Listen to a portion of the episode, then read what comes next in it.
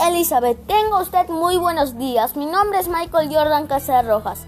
En esta oportunidad le hablaré sobre el cuento Los gallinazos sin plumas de Julio Ramón Ribeiro. El cuento Los gallinazos sin plumas nos da a tratar sobre la explotación de menores, en este caso Efraín y Enrique, que son explotados y maltratados por su abuelo Dos Santos, que era un hombre muy despiadado y solo le importaba su bienestar y alimentar a su chancho pascual.